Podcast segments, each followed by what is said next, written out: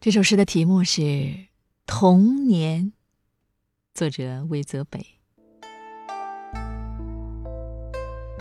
滴滴答答，回忆缠绕着回忆，还是村口的那湾淌水的小溪。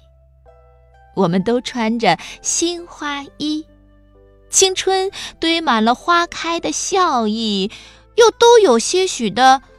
小脾气，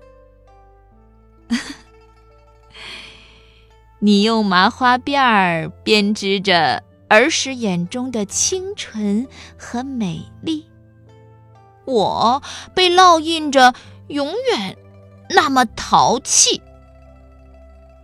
童年趣事，又有谁还能记得起？地上落着那用书本叠的纸飞机。